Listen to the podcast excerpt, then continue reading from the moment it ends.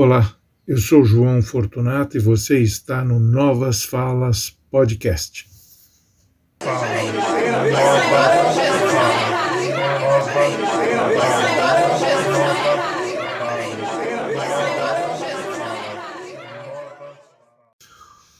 Olá, amigos, olá, amigas. Sejam bem-vindos ao Novas Falas. Hoje eu queria falar com vocês sobre imprensa. É, jornal, revista, televisão, rádio, internet. É interessante que eles estão, muitas vezes, dão importância para fatos que são totalmente desimportantes, irrelevantes. Tem coisas que beira mais a fofoca que deveria estar numa sessão de. no pé da página de uma sessão de comentários sobre televisão, do que ter destaque num jornal de relevância como a Folha de São Paulo, Globo ou Estado de São Paulo. Por exemplo, outro dia, a Folha de São Paulo dedicou uma página inteira ao filho do Bruno Covas. O menino tem 16 anos de idade, não é candidato a nada. Ele falou da saudade do pai, do amor que ele sentia pelo pai e que ele achava até que o pai tinha potencial para ser presidente. O Bruno Covas, vocês sabem, ele faleceu jovem, infelizmente. Ele era filho do, era neto do Mário Covas, que foi um dos governadores de São Paulo, uma família de tradição política. Quando eu vi aquilo, ele, e, essa, e essa entrevista teve repercussão no UOL, inclusive, eu fiquei pensando aqui com meus botões, pô, qual é a importância da entrevista desse garoto? Qual a relevância da, da opinião dele sobre o pai dele para o nosso ambiente político, para esse momento dramático que vive o país? Diante de tantas dificuldades e tantas necessidades? Nenhuma. Zero. Zero. Eu não tenho nada contra o menino expressar o sentimento dele, ao contrário, acho muito bonito. Mas o jornal dá um espaço tão nobre para um fato irrelevante, quando deveria estar sendo ocupado por questões de que, que estão aqui nos atormentando enquanto brasileiros, o, o, o jornal deveria estar vasculhando, investigando questões de relevância para a nossa vida. Sabe, a realidade brasileira hoje é extremamente difícil. Nós estamos com 12 milhões de desempregados, mais de 30 milhões de passando fome, a miséria crescendo absurdamente, não existe perspectiva a curto prazo de mudança. Então, grandes empresas estão indo embora do Brasil. Este governo não tem nenhuma estratégia de absolutamente nada, não tem uma estratégia para reduzir o, os danos causados pela corrosão inflacionária, para conter a inflação ou para gerar empregos, para atrair investimento estrangeiro. Não tem nada. Não tem absolutamente nada. A única estratégia que a, a área econômica tem é reduzir imposto para o empresário. Ah, reduzir imposto vai, vai gerar emprego. Não gerou. Né? Então, são estratégias que totalmente furadas. Né? Vamos acabar com a, com a. fazer uma reforma das leis de trabalho. Vai gerar emprego. Não gerou, ao contrário, precarizou precarizou. Hoje a gente só tem menino andando de bicicleta levando comida para cima e para baixo para esses aplicativos de, de entrega e sem direito nenhum. Acabou com a educação.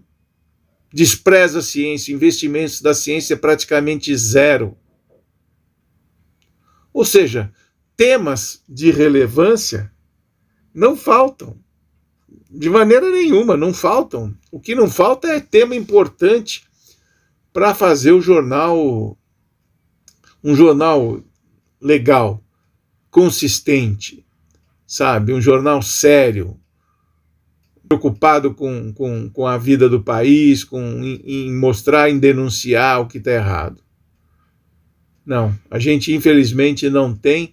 E se você abre um, um veículo de comunicação hoje aqui, desses grandes nomes, você vai encontrar muita encheção de linguiça. Eu tenho uma sensação que eles perderam a mão, não tem mais direção. E depois tem outra coisa, se a gente pensar, nós vamos ter eleição em outubro. Então deveriam estar aqui discutindo planos de governo, né? qual será o plano deste governo que aí está, qual será o plano do governo de esquerda, de centro, a terceira via vai ou não vai. Não, não acontece nada, não existe essa discussão. O Lula casou, que seja feliz, é, foi bonito. Tão preocupado com o vestido da noiva do Lula, com, a, se o Lula entrou com quem, deixou de entrar com não sei quem, se a Dilma conversou com a, com a Marta Suplicy. Pô, não, sabe, essas coisas são secundárias. Essas coisas são secundárias. Isso aí fica bonitinho, essa discussão fica bonitinha ali na coluna social. É lá que fica. A gente tem que ver o seguinte: nós estamos num momento crucial da vida brasileira é entre a civilização e a barbárie. Sabe, nós temos um presidente que diuturnamente ataca a democracia, ameaça o país com golpe, ataca o judiciário, distribui fake news. A gente quer ver o quê? A gente quer ficar na barbárie ou quer ir para a civilização? Para mim, me parece claro isso. E os jornais têm que trabalhar nesse sentido. É nessa direção. Não ficar. Outro dia deram meia página para o Aécio Neves, é desenterrar um cadáver político. Esse cara aí, desde aquele escândalo da JBS, ele se apequenou. As razões do país estar dessa maneira se deve a ele, que não soube perder a eleição. Perdeu uma eleição limpa, ele foi, questionou as urnas, teve uma auditoria que nada encontrou, mostrando mais, reafirmando que as eleições foram limpas, que as urnas eh, eletrônicas são seguras. E o, o Aécio ele disse com todas as letras, isso em qualquer Google aí se acha, né, que eles iam fazer o, o governo da Dilma um inferno, que não iriam deixá-la governar. Ou seja, ele pensou no rabo dele, ele não pensou num país, e ainda dão ouvido a esta figura, que devia ter sido execrada da política, que morreu de medinho quando a JBS fez aquelas denúncias que não deram em nada. Não entendo por que também, mas não deram em nada. Mas ele ficou com medinho, ele não saía de casa. O, o avô, obviamente, deve ter se revirado no túmulo, porque o nome Neves de Minas Gerais foi manchado, foi maculado com aquele escândalo absurdo. Agora, esse cara que se aliou ao Bolsonaro, inclusive, ele deveria ter sido esquecido, né? Deixa ele no ostracismo, jamais trazer de volta uma figura como essa. Agora, ele na convenção do PSDB foi queimar o Dória. Porque o Dória, quando surgiu o escândalo da JBS, o Dória queria expulsar o Aécio do PSDB. E hoje o Aécio volta para se vingar do Dória. Ele disse outro dia na convenção do PSDB em Brasília que o Dória atrapalha os governadores. Porque o Dória não decola. Esta implosão que hoje acontece no PSDB se deve muito ao Dória aqui em São Paulo. Que confrontou os caciques do partido, né? e ele implodiu o PSDB. E hoje ele colhe os frutos dessa implosão. A ambição política do Dória, hoje ele paga um preço. Se aliou ao Bolsonaro, lembram-se do Bolsodória? Depois entrou numa disputa política com a questão da vacina, brigou com o Eduardo Leite lá numa disputa interna para ver quem seria o candidato do PSDB à presidência ele venceu. É, e hoje não encontra apoio dentro do próprio partido para seguir adiante. Querem escorraçá-lo. E o Aécio Neves é um dos articuladores dessa efervescência tucana. E os jornais dão passos enormes para essa coisa desimportante, porque o Dória ele não passa de 1% da preferência dos votos. É um nanico. O PSDB perdeu importância política nacional. E o Aécio Neves é um cadáver político que vaga para cá e para lá. Então, a gente tem que buscar coisas realmente de interesse da população. Coisas sérias que vão ajudar a entender esse país e a melhorar esse país. É isso que a gente busca.